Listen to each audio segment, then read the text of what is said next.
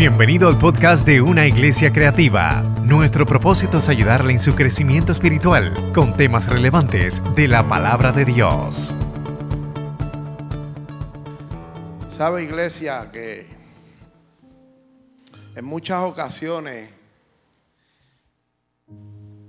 simplemente el Espíritu provee el espacio para este, para este tipo de relación.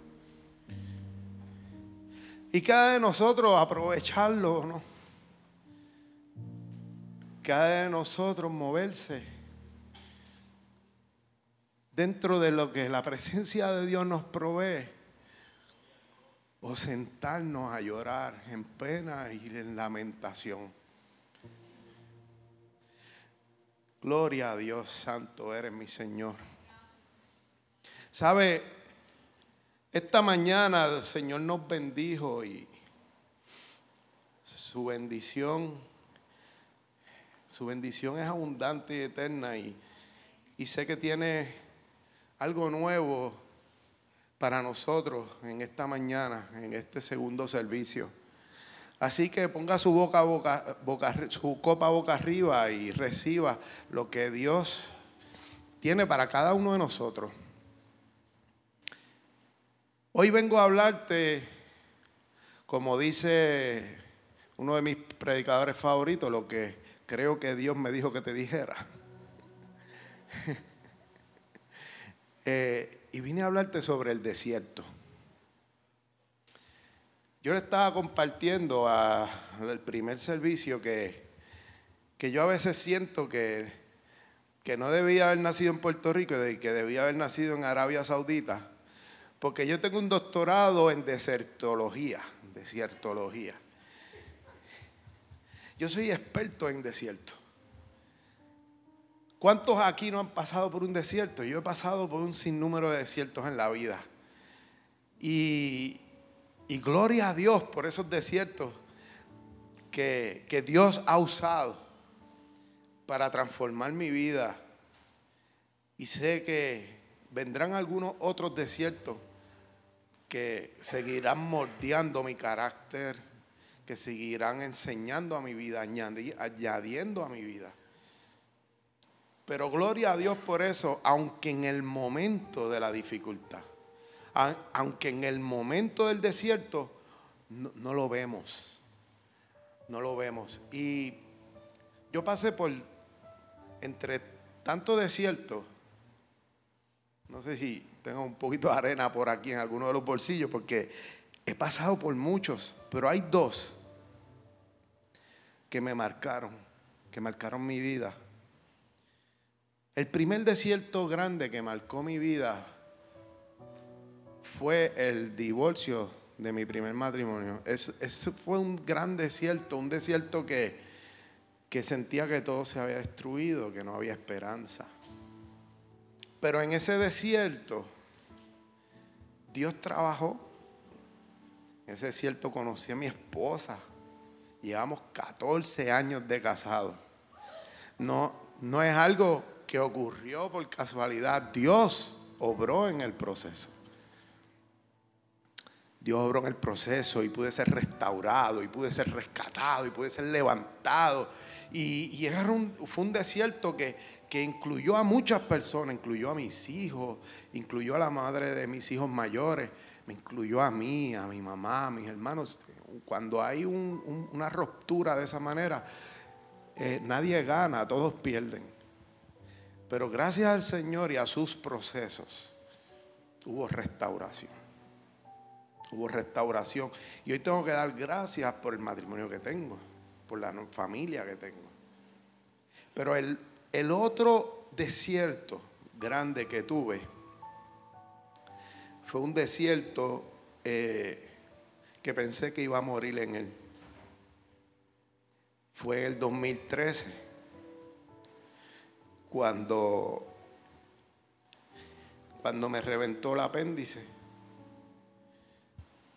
Y, y me tuve que alejar de, de mi iglesia de mi familia.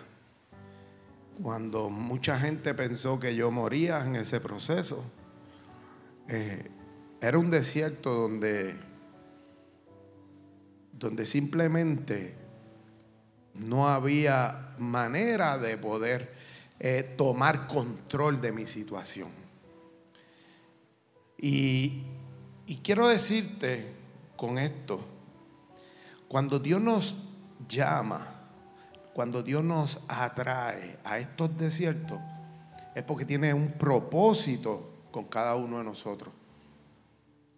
Un año antes, un año antes yo le había declarado a un compañero de trabajo que es pastor, yo le había declarado que, que mi tiempo de predicar, que mi tiempo de evangelizar, que mi tiempo de ministerio había terminado. Ya había terminado, ya había concluido. No tenía eh, el fuego, no tenía el deseo de predicar, no tenía el deseo de enseñar. Tenía, estaba eh, tal vez en una depresión espiritual, una depresión ministerial. Y yo dije, ya esto terminó. El tiempo ya pasó, Dios me usó lo que me iba a usar. Ahora es momento de esperar. Es momento de, de sentarme y que otros hagan el trabajo. Eso fue en el 2012. En el 2013, en enero del 2013, había un, había un plan de Dios para mi vida. Y, y llegó el desierto de la salud. Tuve 28 días en el hospital. Doy gloria a Dios por esos 28 días. Eh, muchos de esos días mi hermano y mi pastor Jorge Nieves estuvo conmigo para darle respiro a mi esposa que pudiera ir y, descansar un poco en casa. Ahí hablamos de muchas cosas, ¿verdad, Jorge? Él decía, estás loco, estás loco. Tú. Yo me salía con una, yo decía, ¿será, será los medicamentos? yo, porque yo tengo, ¿verdad? Una, una, esto, unas ideas eh, unas ideas que no son poco convencionales. Esto, y, tenía el tiempo de sobra para compartírselas. y, entonces, pero Dios hizo una buena, una buena química eh, con nosotros en ese momento. Él era el, el líder de hombres de la iglesia. Y Dios lo usó para eso. Dios lo usó para eso. Esto, pues después que yo salí y me recuperé, después que yo hacía un año, más de un año, había declarado que, que ya no iba a predicar más, que ya no iba a hablar más.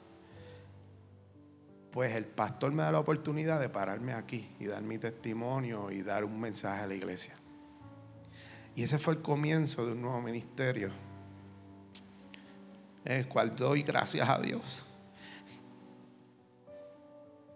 que no es nuestro tiempo. No somos nosotros los que determinamos cuándo comienza, cuándo termina algo. Es en el tiempo de Dios. Es en el tiempo de Dios. Y por eso Dios nos atrae a los desiertos para formar nuestro corazón, para, para formar nuestra mente, para sacarnos de esas ideas erróneas que podemos tener y traernos nuevamente a su voluntad. Quiero compartir la palabra del Señor en el libro de Oseas capítulo 2, versos 14 y 15. El libro de Oseas capítulo 2, versos 14 y 15. Y la palabra del Señor dice, pero he aquí que yo la atraeré y la llevaré al desierto y, y hablaré a su corazón y le daré sus viñas desde allí y el valle de Acor por puerta de esperanza. Gloria a ti, Señor, por tu palabra. Padre, en el nombre poderoso de Jesús, hoy venimos delante de ti, Señor. Primeramente, dándote gracias, Padre, por tu presencia, Señor. Dándote gracias por todo lo que tú has hecho en nuestras vidas, Señor. Dándote gracias, Padre amado, por el Espíritu Santo, mi Dios que está aquí presente para ministrar, para redarguir, para edificar, para restaurar nuestras vidas, Señor. Te damos gracias, Padre amado, porque a ti te ha placido, Padre mío, separar este tiempo para nosotros, Señor. Y te pedimos, Señor, que hayas recibido con agrado nuestra adoración, Padre. Que la hayas recibido, Señor y que nos ministres, Padre amado, que nos edifiques, mi Dios, que nos transforme, Padre mío. Que no salgamos de este lugar de la misma manera que entramos, Señor, sino que salgamos con nuevo ánimo, con nuevas fuerzas, Padre mío. Sanos, Señor. A ti damos toda gloria y toda honra y a ti damos las gracias siempre mi Dios, en el nombre poderoso de Jesús. Amén. Gloria a ti, mi Dios. ¿Sabe? Oseas es uno de los profetas menores de la Biblia. Ya el pastor les explicó que profetas mayores y menores no se establece por la eh, importancia o por el ministerio que tuvo, sino por la cantidad de de profecía de la, de, la, cantidad, la magnitud del libro, el tamaño del libro en, en la Biblia. Y Osea es uno de esos profetas menores que tuvo un ministerio entre los años 755 al 719. ¿Sabe? Yo quiero decirle algo, quiero compartir algo con usted. Cuando Dios me llamó, me llamó a predicar, pero ha puesto en mí una pasión por el estudio. Me gusta estudiar, me gusta eh, dar estudios bíblicos, me gusta enseñar. Entonces ahora, en este tiempo, yo estoy esto como que confundido y cuando doy un estudio predico y cuando quiero predicar doy un estudio. Eh, esas son esas loqueras que Dios hace conmigo y que usted esto, pues, que tenga misericordia de mí y que el Señor la tenga de usted. Pues 755 al 719 fue el ministerio del profeta Osea en el reino del norte, el reino de Israel. Ya para ese tiempo los reinos estaban divididos, el reino del norte era Israel y el reino del sur era Judá. Esos años que estuvo el profeta Osea eh, con su ministerio en el reino del norte, estuvieron los reyes en los finales del reinado de Jeroboam II, de Zacarías.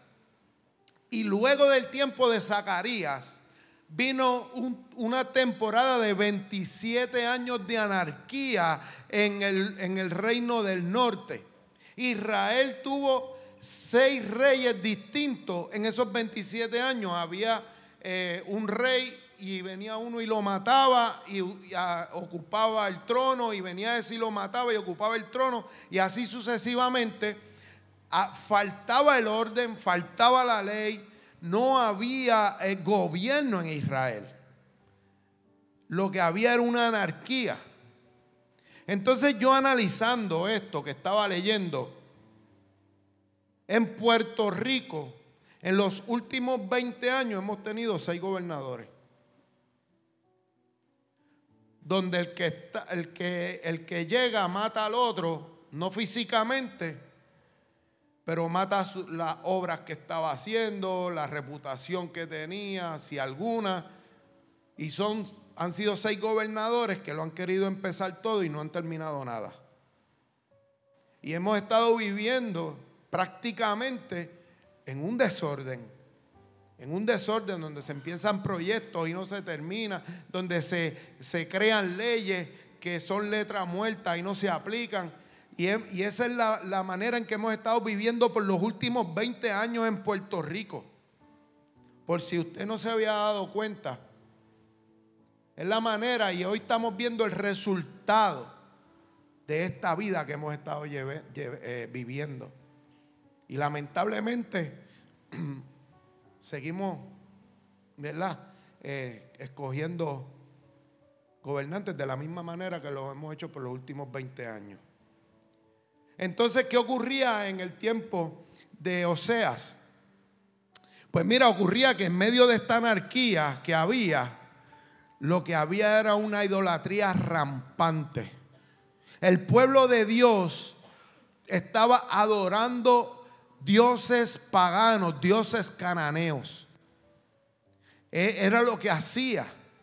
Era un pueblo que estaba pasando por una, eh, se encontraba en una prosperidad material.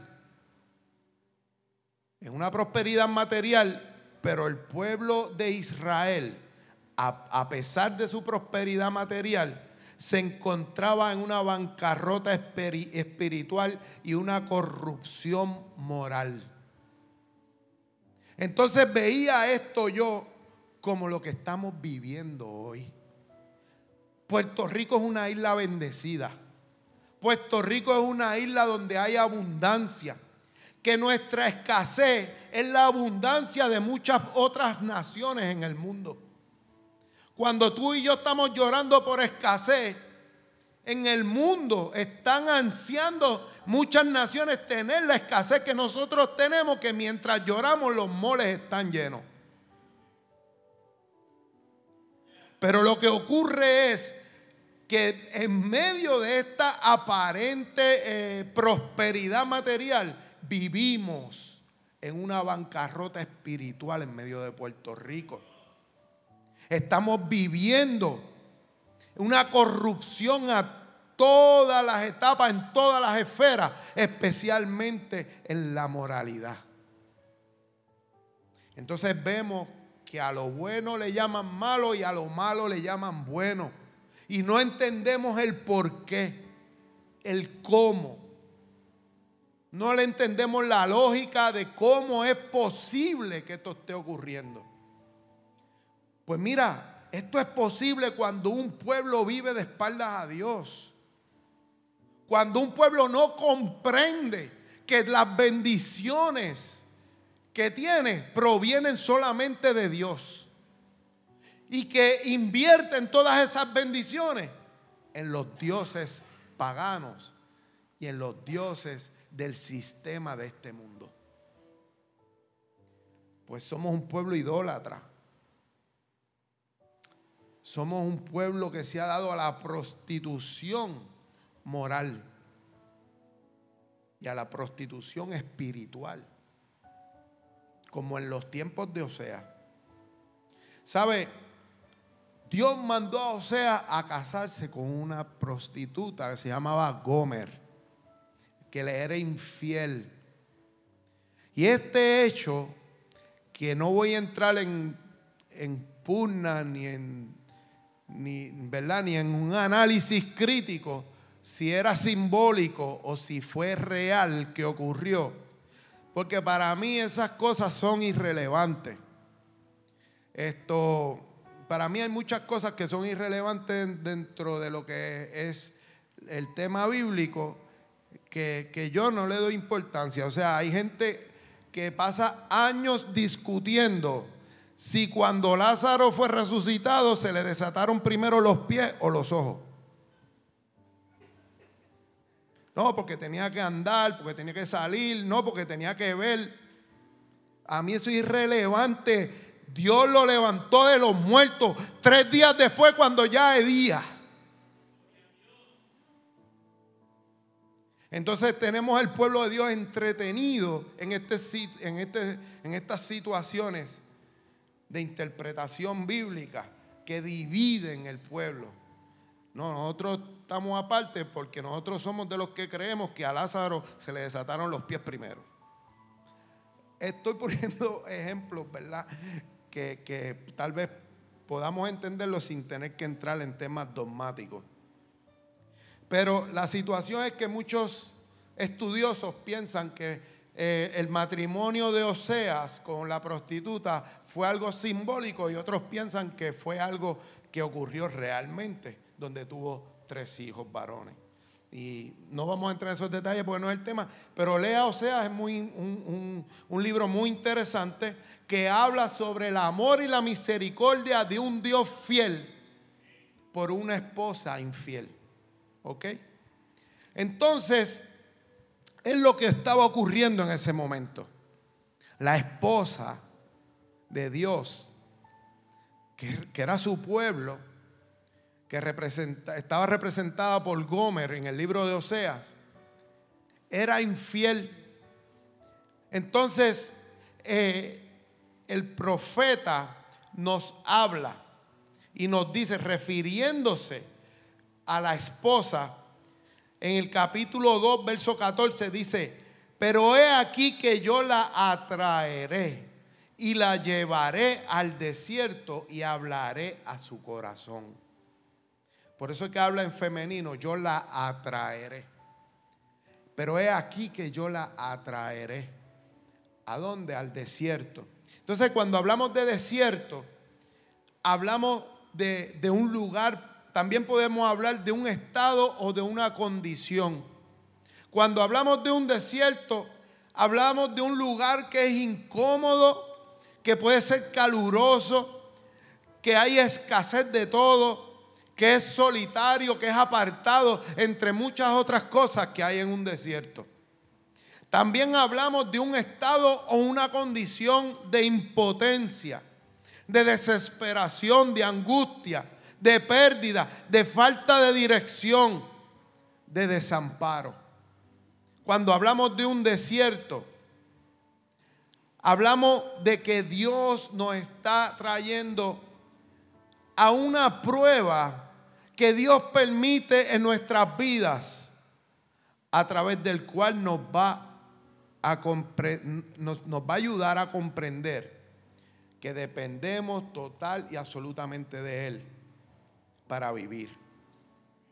Y que el desierto es cuando en nuestras vidas tenemos una circunstancia que es imposible para nosotros controlar o cambiar. Eso es un desierto en nuestras vidas. Cuando vivimos una circunstancia que no puede estar bajo nuestro control, que aunque la quisiéramos cambiar, no la podemos cambiar. Y es una situación en que necesitamos depender única y exclusivamente de Dios. Cuando atravesamos un desierto o una crisis, ya sea nacional, espiritual, familiar, financiera o de salud, Solemos pensar que es un ataque del enemigo, que todo se trata de un ataque que no proviene de Dios, que es algo que no debería suceder, que es algo que no nos, debe, no nos debería ocurrir. Ahí es cuando viene la queja, ahí es cuando viene el señalamiento. Pero si yo soy bueno, ¿por qué me ocurre estas cosas a mí? pero ¿qué he hecho yo para merecer esto que me está ocurriendo? ¿Sabe? Cuando Dios llega para llamarnos y atraernos a un desierto es porque Él quiere hacer algo con nuestro corazón. Esto no se trata de artimañas diabólicas, ni se trata de una temporada de mala suerte. Todavía tenemos cristianos que creen en la buena o mala suerte. Esto se trata del plan de Dios para nuestras vidas. Cuando el profeta usa la expresión, yo la atraeré. El predicador Spurgeon, así, se dice, pastor. El predicador Spurgeon me, lo tiré ahí en inglés. Él dijo y expresó que esa frase, yo la atraeré, denota el amor y la delicadeza de Dios. Denota que Dios no va a hacer algo a la fuerza. Que Él no va a hacer, que Él no nos va a arrastrar hasta el desierto. Que Él no nos va a traer y ponernos en el desierto. ni tampoco que va a traer el desierto a nosotros. Dice que es una palabra de amor, donde tal parece que Dios nos seduce para que nosotros tomemos la decisión de entrar al desierto. Es el Espíritu mismo que nos lleva al desierto, que nos ayuda con su guianza. Cuando digo nos lleva es que nos señala el camino. Entonces quiero traerte un ejemplo en Éxodo capítulo 14, verso 8. Éxodo capítulo 14, verso 8. Cuando el pueblo de Israel salía de Egipto, dice la palabra del Señor el Señor endureció el corazón del faraón, quien por lo tanto salió a perseguir a los israelitas, los cuales se habían marchado con puños en lo alto en señal de desafío o con mano poderosa, porque estaban empoderados con Dios. Eh, habían vencido al faraón. Llevaban 430 años de cautiverio de esclavitud. Y el Señor los había librado de la mano de Faraón. Pero ¿qué ocurre? Que yo siempre me pregunté, no sé si alguno de ustedes se preguntó lo mismo, pero si ya Dios los dejó ir, los, ayudó a salir, entonces ¿por qué endureció el corazón de Faraón para que los persiguiera? Yo siempre me pregunté eso. Y hoy le voy a decir por qué lo hizo. Pues lo aprendí ahora. El Señor me, me mostró por qué. ¿Sabe? Porque Dios quería guiar al pueblo en una dirección. Si el pueblo de Israel no se hubiera encontrado entre el mar rojo y el ejército de Faraón, ¿usted cree que hubieran atravesado el mar rojo? ¿Usted cree que hubiera ocurrido el milagro de abrirse las aguas y que el pueblo caminara a través del mar rojo? No hubiera ocurrido. Ocurrió porque Dios mismo provocó una situación. Dios endureció el corazón de Faraón para que los persiguiera. Pero el pueblo de Israel tenía la opción en sus manos. El pueblo de Israel podía rendirse y regresar con Faraón a la esclavitud. O tenía la opción de enfrentar la situación. O, regresaba por donde vino. O se metía en el mar rojo y pasar al otro lado esperando un milagro. Quiero decirte que Dios va a provocar la situación y te va a atraer al desierto. Pero la última decisión sigue siendo nuestra. O enfrentamos nuestro desafío, nuestra situación, enfrentamos nuestro problema con la verdad o regresamos a vivir cautivos de la mentira. Es nuestra decisión si nos rendimos al sistema de este mundo, si, si decidimos caminar en fe esperando el milagro de Dios, o si nos quedamos acomodados a vivir esclavos del sistema de un mundo de pecado y corrupción. Sigue siendo nuestra decisión. El pueblo de Israel pasó el mar rojo en seco y al otro lado cantó el himno de victoria. ¿Para qué? Para encontrarse con un desierto. Cuando, cuando Dios nos lleva al desierto es porque quiere hacer algo con nosotros. ¿Sabe? Cuando Jesús fue bautizado y el Espíritu Santo posó en forma de paloma sobre él, fue una gran victoria en ese momento haber recibido el poder del Espíritu Santo para, su, para el comienzo de su ministerio. Pero dice la palabra que el Espíritu lo tomó y lo llevó al desierto. Porque cuando Dios quiere hacer algo con cada uno de nosotros, siempre nos va a llevar al desierto para formarnos, para probarnos, para probar nuestro corazón. ¿Por qué Dios quiere hacer eso? Porque Dios, porque Dios quiere que nosotros volvamos nuestro corazón a Él. Déjame decirte algo. Oseas es un libro profético donde, como te dije antes, el principal tema es el amor de Dios por un pueblo eh, infiel, por un pueblo idólatra. Entonces, Oseas y Gómez representan eso.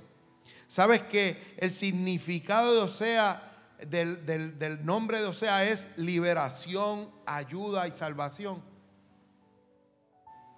Entonces, Oseas viene a ser tipo de, de, de Cristo y Gomer, ¿sabe qué?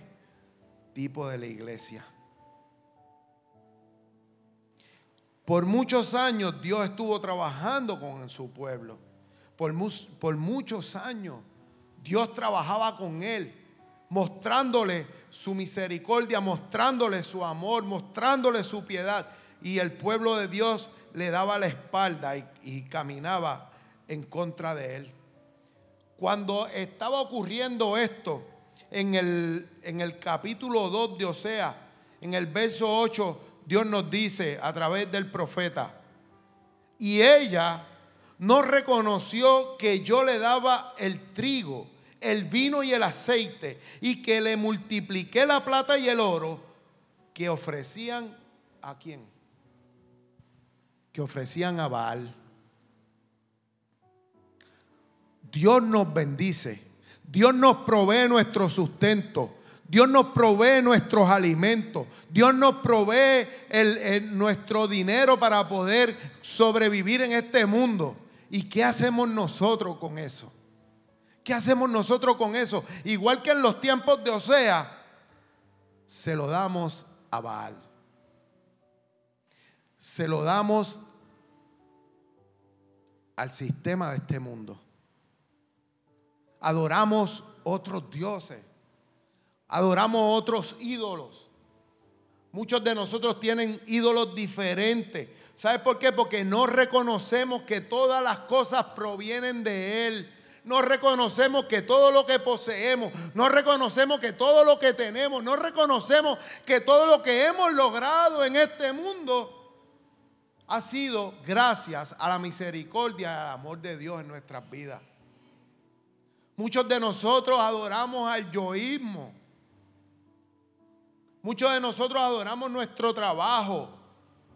Muchos de nosotros adoramos el sistema de apariencia de este mundo. La vanidad, el orgullo, la ambición, la avaricia, la soberbia, el egoísmo. Muchos de nosotros ponemos nuestra confianza más en el gobierno y en los políticos y en, las industrias, en nuestros trabajos que en Dios mismo. Creemos que todo depende de ellos y dejamos a Dios en un segundo plano. Pues iglesia, Dios te está hablando en esta mañana que todas las cosas provienen de Dios, que todas las cosas provienen de Dios en Romanos capítulo 11, verso 36 nos dice, porque de Él y por Él y para Él son todas las cosas. Quiero darte un pensamiento. Si vivimos para tenerlo todo, no podemos amar a Dios. Pero si vivimos para amar a Dios, lo tenemos todo. Eso es según la versión Luis habla hoy. Pero según la versión que es mucho mejor, la Biblia nos declara en primera de Juan capítulo 2 verso 15, no ames al mundo ni las cosas que están en el mundo. Si alguno ama al mundo, el amor del Padre no está en él. Necesitamos entender el porqué del desierto en nuestra vida. Dios quiere hablar a nuestro corazón. Dios quiere llevarte al desierto para hablar a nuestro corazón. Para que podamos entender el propósito de Dios en nuestra vida. Para que podamos entender su voluntad. Dios quiere que lleguemos al desierto para enamorarnos, para hablarle a nuestro corazón, para estar a solas con nosotros. Dios quiere estar a solas contigo. El desierto es un lugar solitario, alejado. Dios quiere estar a solas contigo para enamorarte, para que vuelvas tu corazón a Él y quites tu corazón de las cosas de este mundo que lo alejan de Él. El Deuteronomio capítulo 8, verso 2, nos di, Moisés está hablándole a su pueblo. Dice, y te, te acordarás de todo el camino por donde te ha traído Jehová tu Dios estos 40 años en el desierto. ¿Para qué? Para afligirte, para probarte, para saber lo que había en tu corazón, si habías de guardar o no los mandamientos Mire, mi hermano, Dios no se equivocó. No fue un, error de cálculo. El GPS no se le dañó a Dios cuando llevó a Israel al desierto o cuando nos, nos ayudó a nosotros a llegar al desierto. Es que había un plan de Dios establecido para formarnos, para restaurarnos, para transformar nuestras vidas. El, plan de Dios no era ponernos en un desierto.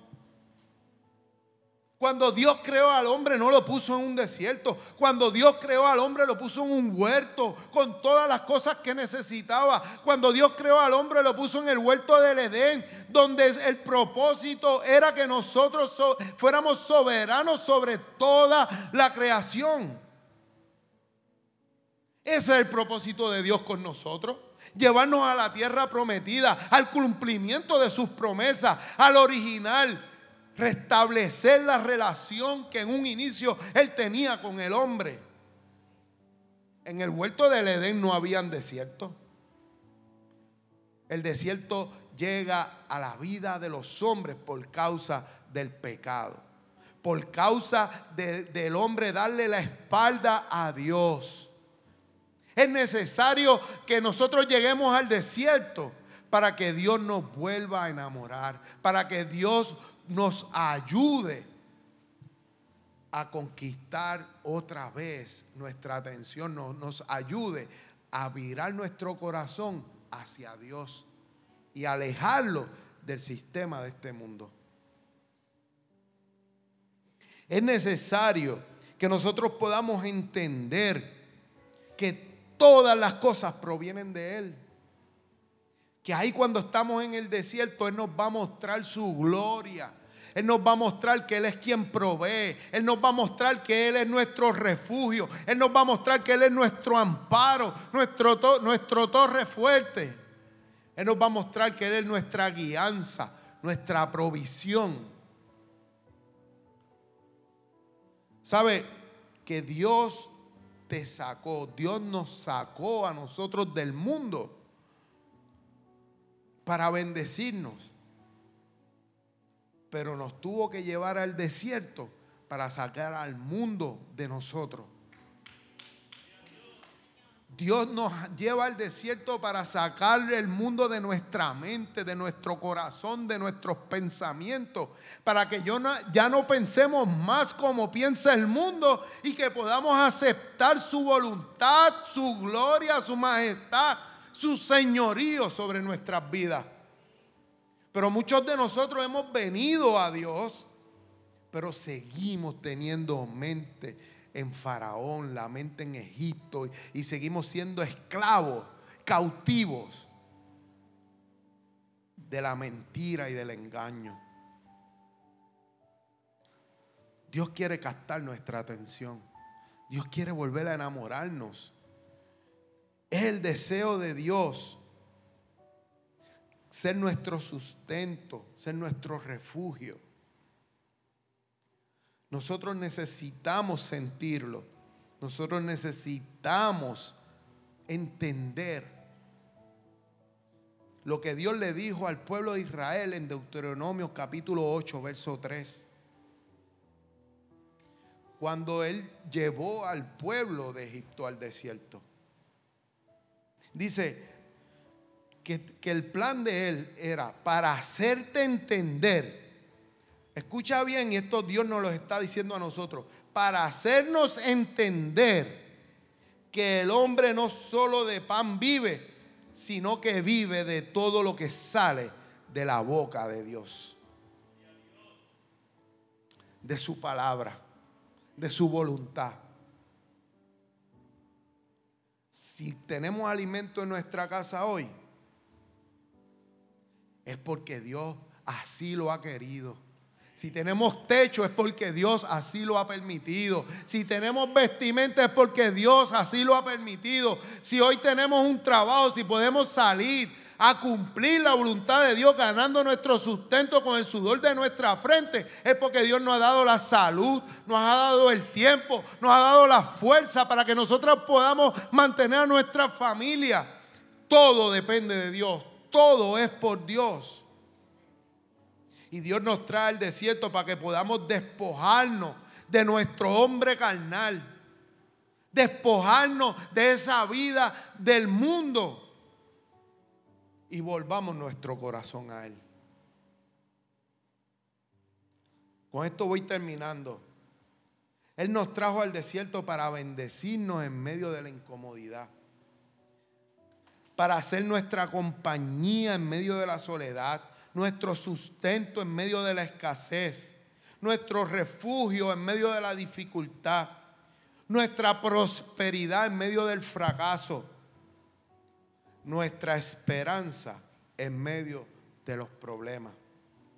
En Oseas capítulo 2, verso 15, mira lo que dice el Señor a nuestras vidas. Y le daré sus viñas desde allí y le daré sus viñas desde allí y el valle de Acor por puerta de esperanza. Sabes, Dios te trajo al desierto no para abandonarte, no para que sufras. Dios te trajo al desierto, Dios nos trajo al desierto para que reconozcamos su gloria. Y dice su palabra en el verso 15 del capítulo 2 de Osea, que aún estando en el desierto, dice su palabra, que desde allí desde allí Él nos dará las viñas. Desde allí Él nos dará el sustento. Desde allí Él nos dará la provisión. Aunque estemos en el desierto, no esperes salir. Ni esperes que Dios está esperando que tú salgas del desierto para proveerte el maná, para proveerte las codornices, para proveerte el agua de las rocas, para proveerte las viñas que dice la palabra del Señor. Que desde allí desde tu desierto, Él nos proveerá todas las cosas. ¿Y sabe qué más dice? Dice que en el valle de Acor, ¿sabe qué significa Acor? Acor significa problemas. Acor significa dificultad. Acor significa tribulación. Acor significa dolor pues desde, desde allí, desde tu dolor, desde tu, tu, problema, desde tu dificultad, desde tu situación, sabe que Dios lo va a convertir en puerta de esperanza. Esa situación, ese problema que tú tienes, Dios ha prometido que lo va a convertir en puerta de esperanza. Nadie más sabe por lo que tú estás pasando, pero Dios sabe por lo que tú estás pasando. Nadie más sabe el desierto que tú estás atravesando, ya sea espiritual, ya sea emocional, ya sea financiero, de salud. Pero déjame decirte que las promesas de Dios son veraz y siempre se cumplirán. Él dijo, y Él dice a tu vida, y dijo a mi vida, que desde el problema, que la situación, que el problema que tú estás teniendo, Él lo convierte en puerta de esperanza. Hay que tener esperanza en nuestro Señor. Hay que tener esperanza en nuestro Dios, en aquel que supo convertir un madero de muerte en un madero de vida, en un madero de, un madero de maldición, en un madero de bendición.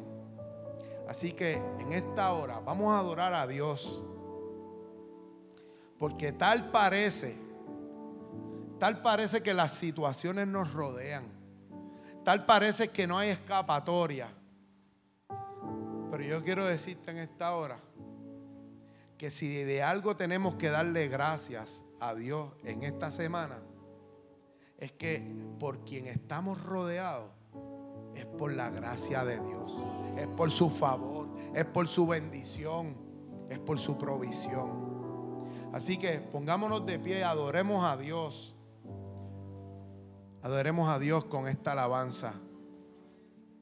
Y demos gracias a Dios y pongamos nuestra esperanza, nuestros problemas por puerta de esperanza.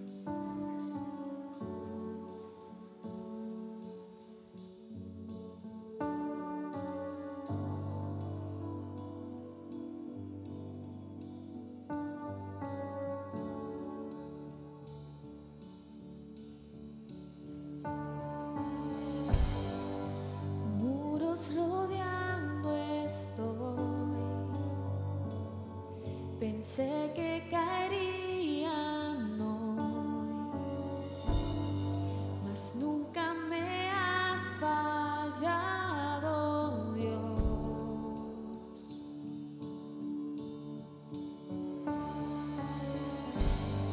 La espera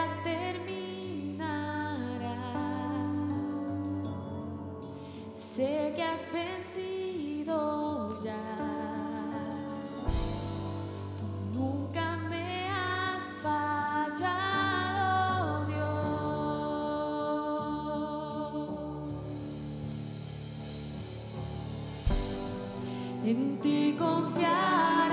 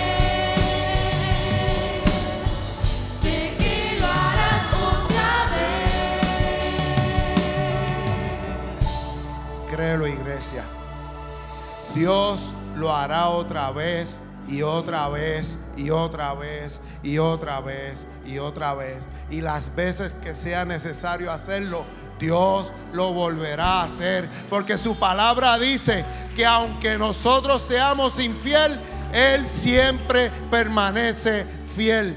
Dios no se cansa. Dios siempre es fiel. Y dice su palabra hasta el fin. El Señor te llevará. Escucha bien. Esa situación por la que estás pasando, por la que estás viviendo, el Señor te va a llevar al otro lado. Ya sea a través del problema, ya sea por encima del problema, ya sea por debajo del problema, pero confía. Puedes confiar en Dios, puedes confiar en Él que Él no te dejará ni te desamparará. Y Él guardará a sus hijos porque no permitirá que su simiente mendigue pan. Él no dejará a sus hijos solos. Él será el Dios de la provisión hoy, mañana y siempre. Pon tu problema delante de Dios. Si alguien tiene alguna petición especial, levante su mano. Yo no tengo que conocerla. El que tiene que conocerla se llama Jehová de los ejércitos. Y el Espíritu Santo está en medio nuestro para interceder por cada uno de nosotros.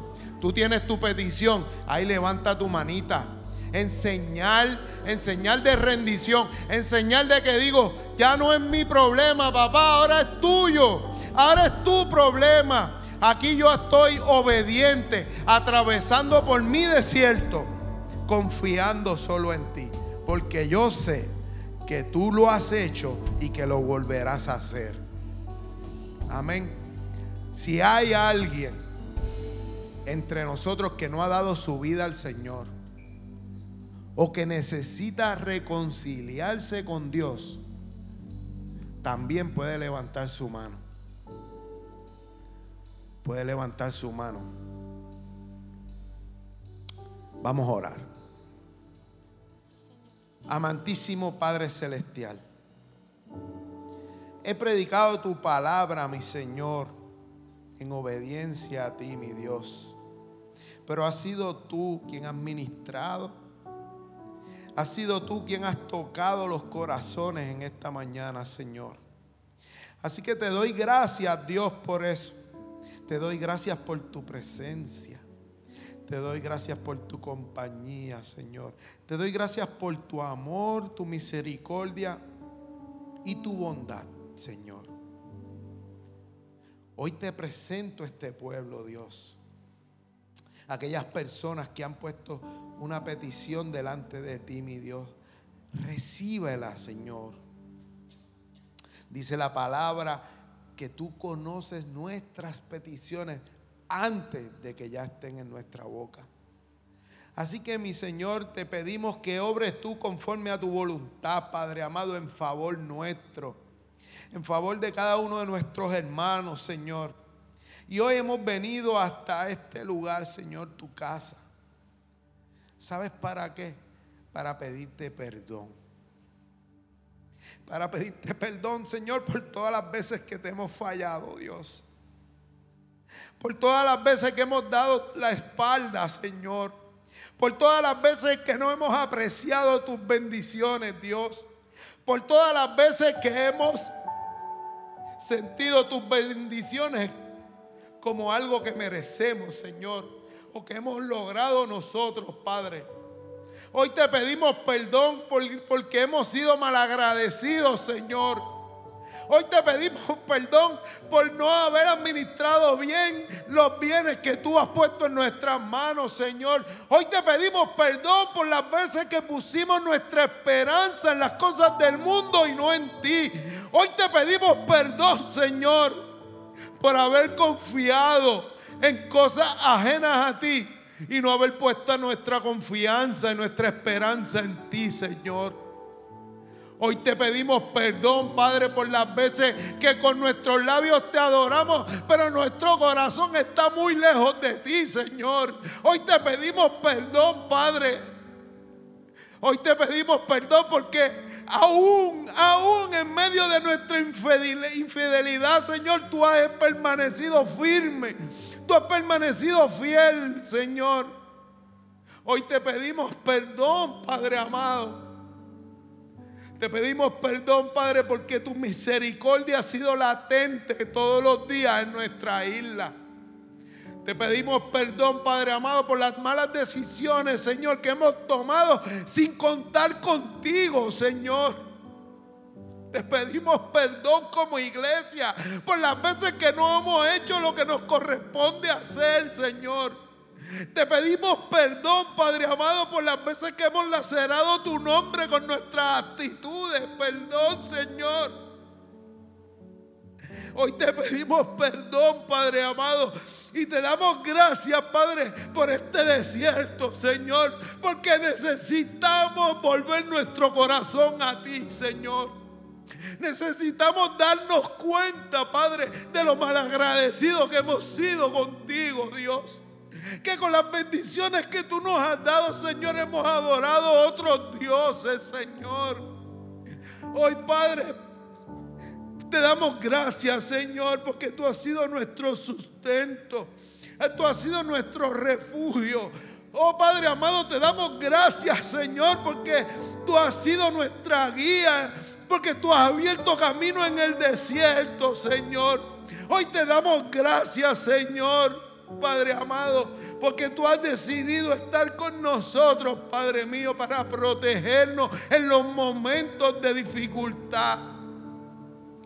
Aunque nosotros pusiéramos nuestra confianza en otras cosas, Señor, te damos gracias porque tú sabías que te necesitábamos, Padre. Porque tú permaneciste fiel y siempre estarás fiel hasta el fin de los tiempos, Señor. Hoy te damos gracias por tu presencia. Te damos gracias por tu amor y tu misericordia, Señor.